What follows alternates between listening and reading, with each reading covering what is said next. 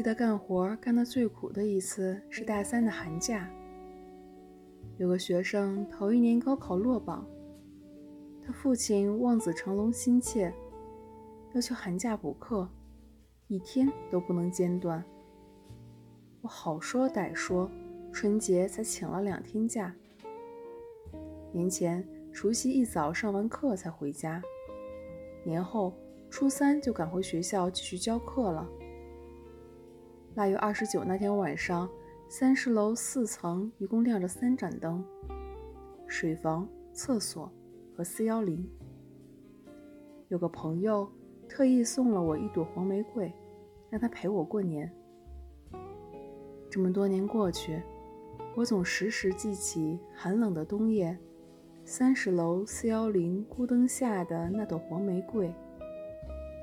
那是我收到的鲜花中最温馨的一朵。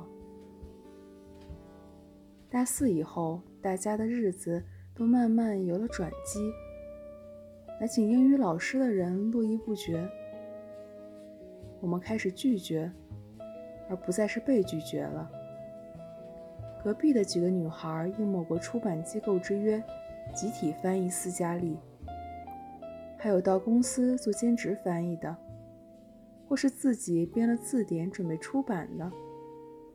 待到正式毕业拿到第一个月工资之前，绝大多数人都已经尝过了自力更生、艰苦奋斗的滋味，不见得出于保持革命本色，不少是为了生计。